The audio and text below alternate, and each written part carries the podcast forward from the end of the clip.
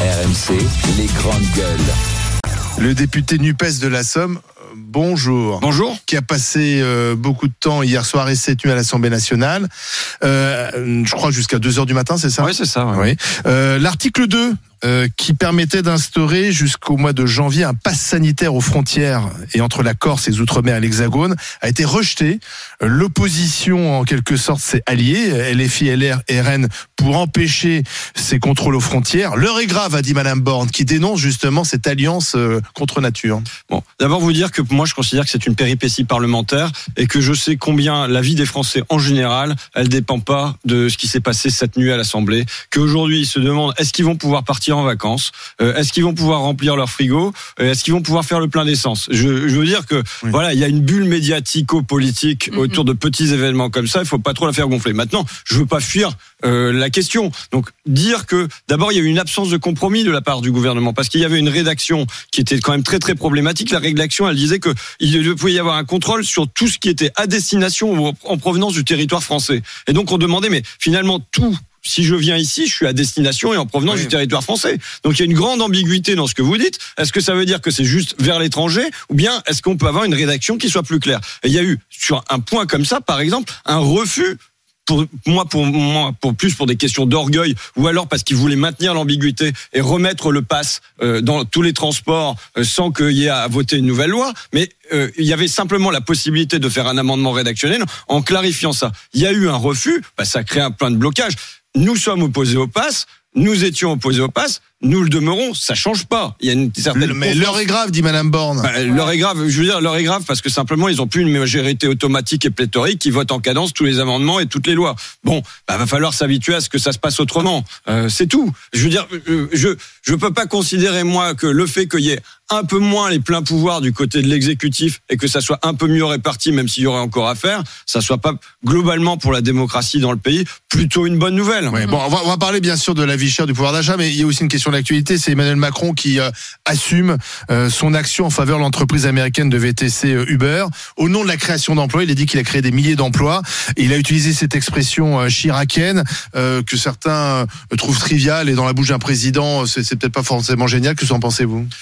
Il faut quand même redire ce qui est, c'est qu'il y a eu 17 contacts entre donc Emmanuel Macron et notamment des rencontres et les dirigeants de Uber pour démonter une loi qui était une loi fabriquée par le gouvernement auquel Monsieur Macron appartenait. Donc c'est quand même un sacré, une albarde qu'il a plantée dans le dos de son propre gouvernement au profit des lobbies de Uber. Bon, voilà quand même la réalité de ce Ça dossier. crée des emplois. Ouais, non, non, là, ça crée des emplois après. On peut se lancer dans le fond de la discussion. Aujourd'hui, les auto-entrepreneurs, c'est 590 euros en moyenne par mois. D'accord Mm. Et donc, euh, est-ce que c'est ce type d'emploi-là qu'on veut créer? Ça, c'est la question de fond qu'on, fond qu'on doit pouvoir poser. Mais là, quand même, il y a une autre question qui est, euh, euh, est-ce qu'il y a une trahison à l'égard du, du pays? Euh, on- on- Quand on favorise une multinationale comme ça, et c'est pas la première fois, je veux dire, euh, moi, j'ai demandé à ce qu'il y ait un cahier des lobbies à l'entrée de Bercy et à l'entrée de l'Élysée. Qu'on sache qui rentre, qu'on sache qui sort. Voilà. Bah, Des Et- lobbies, il y en a partout. Il y en a à l'Assemblée, il y en a. Eh ben oui, mais dans à l'Assemblée, il se trouve qu'à l'Assemblée, on, à l'Assemblée, on nous demande de contrôler ça. Très bien, mais que ça se limite pas à l'Assemblée, qu'il y ait ce qui se passe là. Et bon, là sur Uber, c'est quand même particulièrement flagrant l'immense connivence. Maintenant, je souhaiterais que de lui-même, Monsieur Macron ouvre les comptes de sa campagne de 2017 pour lever une ambiguïté. Vous croyez qu'il y a eu des contreparties? Ah bah, en, en tout cas, il, apparemment, le, le, le monsieur qui a tout révélé, qui est le, le lobbyiste de Uber, il dit qu'il y a eu des contreparties, qu'il y a eu des donateurs de Uber qui, se, qui ont fait ça. Moi, je voudrais qu'il y ait euh, une ouverture de la part de Monsieur Macron qu'il le fasse de lui-même, des donateurs de la campagne de 2017, qu'on voit s'il y a General Electric à l'intérieur, qu'on voit s'il y a BlackRock à l'intérieur, qu'on voit s'il y a Uber à l'intérieur, qu'on voit s'il y a Amazon à l'intérieur. Euh, voilà, si les cadres de ces entreprises ont été des donateurs importants de la campagne de Monsieur Macron. Une commission d'enquête parlementaire euh, serait nécessaire sur cette question? Ouais, ça peut être utile. Pour moi, sur euh, euh, euh, plus largement que la question du beurre, on a, vous savez, le mot lobby pour moi est un mot trop faible. Parce que le mot lobby, il suppose une pression de l'extérieur. Or, ce qu'on voit là, c'est qu'il n'y a pas besoin de faire pression de l'extérieur. Qu'au fond, l'État est aujourd'hui colonisé par des intérêts privés. Et donc, je pense que moi, je serais favorable à une commission d'enquête qui mette à nu ça, parce qu'un certain général. nombre de d'ouvrages ont déjà porté. Mais aujourd'hui, il faut séparer l'argent et l'État. Ça, ça paraît être une urgence pour, pour que simplement pour que les intérêts publics pour que le bien commun prédomine sur les intérêts privés, sur les intérêts des multinationales. Que- Question de Didier Giraud.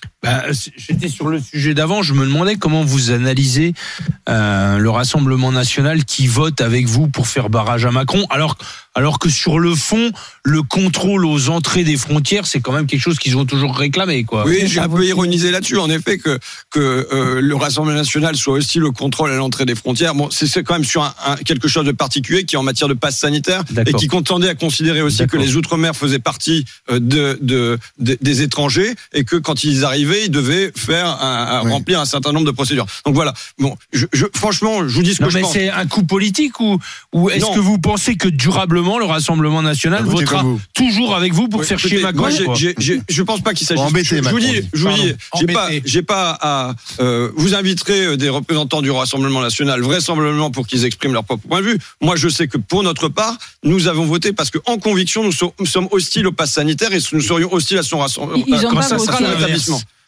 Eh ben, euh, c'est-à-dire. Bah, je sais pas Ben, moi, euh, quelque chose qu'a toujours porté la gauche et LFI. Euh, Est-ce que vous voterez avec le Rassemblement national pour faire barrage à Macron Mais vous savez, moi, j'ai toujours voté pour mes convictions. Quand Madame Borne va venir pour euh, dire qu'elle va déconjugaliser l'allocation adulte handicapé, ce qu'on a réclamé constamment pendant les cinq dernières années, avec les communistes, avec la droite et euh, nous-mêmes, et que pendant cinq ans, Madame Borne et ses autres ministres nous ont refusé. Maintenant, quand ça va être elle qui va venir nous le présenter, est-ce que je vais voter contre? Non, je vais voter pour. Non, Donc, mais je vais. c'est important, Alors, ça, de donc, question moi, je- sur le pouvoir d'achat maintenant, parce que ça va être le grand sujet la semaine prochaine avec le débat sur le projet de loi sur le pouvoir d'achat. Euh, je lance la discussion, puis après les grandes gueules, vous, vous relayez. Mais par exemple, le bouclier tarifaire, le bouclier énergétique, qui doit s'arrêter. Hein. Euh, Madame Borne l'a confirmé euh, cet hiver. Est-ce qu'il faudrait le prolonger? Et, et si, si on l'arrête, on fait quoi derrière? Bon, il il y a la nécessité sans doute de prolonger ça parce qu'il faut que les gens pu- et les- les gens les plus modestes puissent vivre. Maintenant, euh, moi je viens pour porter autre chose. Je viens, à vrai dire, quelque chose qui est tellement banal et tellement évident. Les Français qui travaillent doivent pouvoir vivre de leur travail Merci. et de leur salaire. Je vais, point barre. Oui, Parce que là, on sera tous d'accord. J'ai fait, ouais, mais j'ai fait la liste. rien résolu. On- maintenant, maintenant, on fait euh, comment ça fonctionne? On a un gouvernement qui fonctionne à la prime, prime d'activité, prime Macron, aide pour les prix précaires, prime hospitalière, Oui. prime Grenelle, chèque énergie, remise carburant, indemnité à inflation, aide alimentaire d'urgence. Voilà. Est-ce qu'on veut euh, des versements d'aumônes comme ça régulières ou simplement les gens qui travaillent doivent pouvoir vivre de leur travail. Il y a eu un rapport qui a été rendu, qui était le rapport RL sur les métiers de la deuxième ligne. Vous savez, quand même, on, on- on sort d'une période où Emmanuel Macron nous a dit il faudra se rappeler que notre pays tout entier repose aujourd'hui sur ces femmes et ces hommes Ouais. que nos économies reconnaissent et rémunèrent si mal. Donc le rapport Souvent, RL les métiers les plus utiles sont les moins bien payés. eh ben exactement. Et c'est ce que démontrait ce rapport qui était remis à la ministre du Travail, à sa demande, Madame Borne à l'époque, et qui démontrait que 4,6 millions de salariés au féminin, ce sont les auxiliaires de vie sociale, les agents d'entretien, les assistantes maternelles. Au masculin, ce sont les caristes, ce sont les ouvriers de l'industrie agroalimentaire, les Agents de travailleurs du bâtiment. Tous ces gens-là étaient sous-payés, bien souvent sous le SMIC, euh, et euh, euh, avec des horaires qui étaient des- en plus des horaires impossibles. Madame Borne, on lui remet ce rapport, qu'est-ce qu'elle dit? Nous faisons le pari avec confiance que le dialogue social aboutira à quelque chose d'intéressant. C'est-à-dire qu'il y a un refus, là, de, de faire des règles communes. Comment vous voulez faire? Eh ben, moi, je dis, euh, vous savez, je suis pour, un, le SMIC à 1500 euros. Qui, qui autour de cette table va dire qu'il peut vivre avec 1300 euros. Euh, Moi, j'ai fait, vous savez, quand il y a un projet de loi qui arrive comme ça, je procède à mes propres auditions. Parce que je sais que dans les auditions de l'Assemblée nationale, il va pas y avoir les Français du panel RMC à moins de 2000 euros par mois qui ont plus rien le 18 D'accord, sauf que là, vous faites peser la contrainte sur les entreprises. Il y a des entreprises qui vont dire, mais moi, j'ai j'ai pas les moyens. Alors. voilà, tout, tout, tout- on- quand on parle des entreprises, on pense toujours aux super entreprises, mais majoritairement, les entreprises en France, ce sont des PME. D'accord. Voilà, Alors, et qui essayent de. voilà. Tout est là. Et Tout qui, est là. et qui quand Non, il mais- donne 1500 à un ouvrier ou à un salarié, Ça leur coûte ça 2000. leur coûte pas loin de 3000 quoi. Moi, quand je même, faut le dire La quoi. focalisation offert, je l'ai déjà dit, hein, la focalisation sur les grands groupes, elle écarte en fait le Ah oui. Non. On a un vrai problème sur les grands groupes. Sur les grands groupes, la mondialisation, Mais c'est un quand même, comme elle s'est passée sur les dix dernières Non. années, on commence à avoir un consensus. Les Gafa, les machins, etc. Le pouvoir qui a été donné à certaines entreprises à l'échelon mondial, euh, on a un vrai sujet là. Bon, en France, ce sont les PME Je vais- qui je embauchent. vais- faire de sur la les pub. PME, PMI. Euh, je vais faire de la pub. Alors attendez, attendez, parce qu'il est a arrivé avec des magazines. Alors, Bah, euh, il faut se rendre compte de l'époque dans laquelle nous vivons, c'est-à-dire un gigantesque de gavage qui se produit au sommet. Vous avez- Voilà. Ah oui, Alors, mais vous avez entre les mains- inverse entre le sommet et la Eh bien oui, je Vous avez- suis venu avec. vous avez le numéro de Challenge. Challenge, qui est pas connu pour être un magazine marxiste a priori. Hein. Ah. Fortune de Qu'est-ce France. qu'ils révèlent pour la, Ils font un classement tous les ans des 500 fortunes. Pour la première fois, les 500 fortunes dépassent les 1000 milliards d'euros. Et ils disent que c'était une multiplication par 4 sur les 10 dernières années. Eh ben, les salaires, les retraites et tout ça, ça n'a pas augmenté dans la même proportion. Vous avez demain qui sort le numéro de l'OP sur impôts les privilèges du CAC 40. Qu'est-ce qu'on apprend? Sanofi, Total, Renault ne payent pas d'impôts sur les sociétés en France. Et plein d'autres groupes payent moins de 4% d'impôts sur les sociétés en France. Alors que les PME, elles, elles vont être à tout. 24% d'impôts sur les sociétés en France. Oui, oui. Ce qui est nécessaire aujourd'hui, c'est de la justice. C'est de la justice. Il faut que les gros payent gros et que les petits payent petits. C'est vrai pour les individus. Les plus riches de ce pays, ils doivent payer en proportion leur patrimoine Ah, et payer davantage. Mais c'est vrai aussi pour les entreprises. Et donc, qu'est-ce qu'il faut? Eh ben, il il faut quelque part une péréquation qui fasse que les PME, qui euh, sans doute un ont moins de marge et pourtant qui euh, Et plus payent d'emplois. plus d'impôts, Mm, eh ben ça soit l'inverse qui se produise. Et euh, aujourd'hui, jamais dans l'ensemble de l'économie française, le taux de marge des entreprises en général, une fois qu'on met les petites et les grosses tout compris, jamais le taux de marge après impôt n'a été aussi élevé. Donc il y a de la marge là-dedans. Maintenant, je- euh, la question quand même, elle est simple, c'est qui dans ce pays Moi, j'interroge des gens qui sont caristes depuis euh, 15 ans, ils sont à 1300 euros. Comment on peut accepter ça? Évidemment, ils partent pas en vacances. La question ne se pose même pas. Alors que leur père, ils sont deux, deux salaires, hein, deux Ouais. salaires, ils partent pas en vacances. Alors que leur père, en vacances. salaire unique, soudeur. Eh ben, qu'est-ce qu'il fait? Il faisait, il partait en vacances. C'était en camping, c'était euh, dans les Alpes, Il pouvait même c'était être propriétaire. euh, voilà. ouais. Mais- et, donc là, il y a l'impossibilité pour les travailleurs les plus essentiels de ce pays de se projeter. Hum. Donc moi, je, je viens en appeler. Ça fait 40 ans qu'on a la modération salariale. Ça fait 40 ans qu'on fait peser, peser les efforts sur les salariés. Moi, je viens en appeler. L'inflation change tout maintenant. Mais L'inflation. Alors moi, je suis pour deux mesures. Je vous ai posé ma première mesure, hein, qui est le, le, SMIC à 1500 euros, parce que Et la deuxième? la deuxième, c'est l'indexation des salaires sur l'inflation. Ça veut Comme, dire quoi euh, Ça avant. veut dire? Ça veut dire dans que les 70. ça. ça, ça a été mis, mis en place quand même par Antoine. Pinet. Vous voyez, Oui. qui était alors pour euh, Pas un marxiste non non non Antoine Pinet c'est euh, le bon père de famille c'est un gars de droite dans gérait bien. 1952 ça a été enlevé en 1982 et dès qu'il y a eu la désindexation des salaires ça a produit un glissement du partage de la valeur ajoutée qui a basculé très très rapidement du travail vers le capital. Et donc là aujourd'hui enfin comment imaginer que déjà on a affaire à des petits salaires et que en plus ces petits salaires là ils vont se retrouver rognés par l'inflation? Parce que moi j'ai des boîtes là dans l'industrie agroalimentaire. Le gars me dit bah moi je suis payé 1700 euros comme chef d'équipe la nuit Bon, voilà. Euh, et là, le, le patron, il nous a dit, vous aurez le droit à 2%. Mais 2% quand il y a 5% d'inflation, ça veut dire que la réalité à l'arrivée, c'est moins 3%. Ça veut dire que on demande aux salariés de, de se sarrer la ceinture qui déjà pas euh, laisse sur euh, 1, 2, 3%. Ça veut dire que les gens, ils regardent tout. Ils regardent sur les fruits et légumes, ils regardent tout ça, mais massivement, dans les auditions que j'ai fait, ça regarde. Parce que j'ai choisi de ne pas faire les, les gens qui sont dans la pauvreté. J'ai même pas les, les, les gens qui- monoparentaux. en fait, c'est les gens qui travaillent. salaires. Les gens qui les gens travaillent. qui se considéraient sans doute comme étant dans la classe moyenne, Ouais. qui se définissent comme ça. Et la classe moyenne aujourd'hui, c'est de se dire mais je vais pas pouvoir partir en vacances comme je partais avant ou comme mes parents Mmh. partaient auparavant. Et je pense que faire peser aujourd'hui l'inflation sur les gens qui sont qui ont de revenus modestes et qui font tourner le pays, c'est vraiment. Je, je rappelle la phrase d'Emmanuel Macron, les citant la Déclaration des droits de l'homme de 1789, les distinctions sociales ne peuvent reposer que sur l'utilité commune. Les distinctions sociales ne peuvent reposer que sur l'utilité commune. Je veux dire que les députés peuvent s'interroger sur l'utilité qu'ils ont, euh, les, les éditorialistes Tout le monde, également, ouais, tout le monde. euh, et alors que euh, et- je veux pas, il s'agit pas de faire un classement, mais de se dire qu'on est au moins à égalité avec une auxiliaire vie vie sociale qui tous les jours s'occupe des personnes âgées. Bien sûr. Chloé Ridel. Non, mais moi, je suis complètement d'accord avec euh, ce qui vient d'être dit. Euh, je crois qu'il y a une nécessité de porter le SMIC à 1500 euros, d'ajuster les salaires à l'inflation. C'est absolument Mm. pas normal.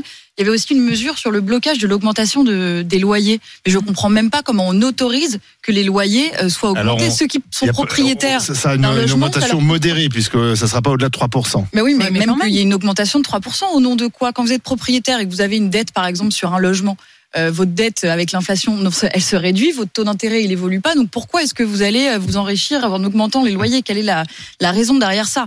Donc je crois que enfin, cette mesure, je ne la comprends pas. Et euh, je pense que à un moment où on est en train de se réjouir, euh, où le président de la République se réjouit, se dit fier d'avoir créé des emplois avec Uber qui sont en réalité Mmh. des emplois précaires, sans congé payé. Euh, François Ruffin l'a dit, avec une moyenne de rémunération de 590 euros, et qui met dans la tête des Français que c'est ça ou rien, Mm, mm. c'est ça ou pas d'emploi. Euh, et ben, c'est, je trouve euh, une, un débat public totalement délétère parce qu'il y a des solutions. On a le droit, chaque chaque travailleur a le droit à la dignité, à- au fait de partir en vacances, à être protégé, à la santé et à un salaire décent. Ça, ça devrait être le B à bas. Euh, voilà. Après, on est aussi dans. Le problème, c'est qui paye. On est, on est dans un contexte, on est dans Parce un contexte même ça, économique c'est qui paye qui est moins favorable. On sait que la croissance sera moins forte euh, euh, l'année prochaine euh, du fait donc de, de- des des tensions, l'inflation, la guerre en Ukraine. donc le quoi qu'il en coûte, euh, c'est plus possible. Les finances publiques ont atteint une cote d'alerte. On a aussi besoin de beaucoup d'argent pour l'hôpital, pour la justice, pour euh, les enseignants, donc pour pour beaucoup de choses, pour faire la transition énergétique. Et sincèrement. Comment on fait C'est à un moment donné, que- quelle est l'équation, la bonne question, équation, qui paye Monsieur Ruffin, et qui paye à la fin D'abord, dire le sentiment d'injustice quand même. C'est-à-dire que quand c'est l'inflation des PDG du CAC 40 qui ont doublé leur salaire l'année dernière, cette inflation-là, elle pose pas de problème et on se demande pas qui paye. Mm, mm, Hein? Là, il n'y a pas de question. Et donc, mm, mm. moi, je demande comment on fait nation. Comment on fait du commun. Comment on est ensemble quand on a euh, un, un pan du pays qui s'échappe complètement par le haut et un autre pan du pays qui se sent tassé vers le bas. Donc la, la question elle est plus globale dans, dans ce sens-là. Voilà. Et je pense que dans ce contexte, vous savez, même comment le fait de ne pas payer les gens introduit du chaos. Si on avait payé les gens plus correctement à l'hôpital, il n'y aurait pas ce chaos-là. Oui. Si on avait payé les gens plus correctement, les profs, il n'y aurait pas le chaos qu'on va avoir à la rentrée. Oui, puis on a Et laissé le moi, chaos se saler. Maintenant, c'est plus compliqué Voilà, à le régler. Je vois le, le turnover qui m'est raconté dans les entreprises que j'ai, euh, dans l'entreprise d'industrie agroalimentaire. Là, il dit mais euh, on n'arrive pas à recruter à Ouais, ouais. 1250 euros par mois. Mais si on relève les salaires, si les gens tirent une dignité de leur travail, on arrivera. Oui, à mais si on relève les, salaires, est-ce qu'on n'entretient pas aussi l'inflation Oui, mais d'accord, mais comment ça se fait qu'on accepte que euh, il y ait de l'inflation sur les plus hauts revenus, ait de l'inflation sur les dividendes, qu'il y ait de l'inflation sur les profits, mais qu'en revanche, il y ait une inflation qui soit, il nous soit interdite, c'est l'inflation sur les plus modestes. Par exemple, moi, je, je, je peux dire que on pourrait relever les salaires et les indexer sur l'inflation jusqu'au salaire moyen qui est de 2300 euros. Ça serait quelque chose qui serait un compromis, pour parler comme Madame Borne. Vous voyez, moi, je suis prêt à arriver à ce compromis-là. Mais en revanche, se dire que l'inflation va venir rogner des salaires qui sont déjà pas assez élevés dans le pays, moi, je pense que c'est une situation qui est plus acceptable. Laurent Magnien. Moi, moi, je répète, pour être dans ce pays euh, depuis 1959, c'est l'année où je suis né,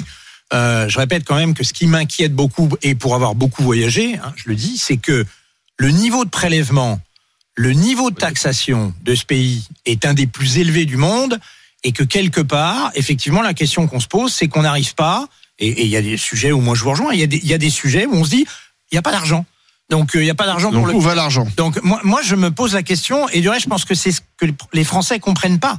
Euh, c'est le décalage entre le taux d'imposition. Alors après, on a effectivement le sujet des dirigeants qui exposent des explosions euh, de, de dividendes, de, de résultats, de salaires sur les dernières années, qui, qui blessent les gens, qui choquent les gens. Mais c'est un vrai problème. C'est un vrai problème actuel. Ça, on n'est pas. Et c'est un problème mondial. Hein, c'est pas chez nous. Hein.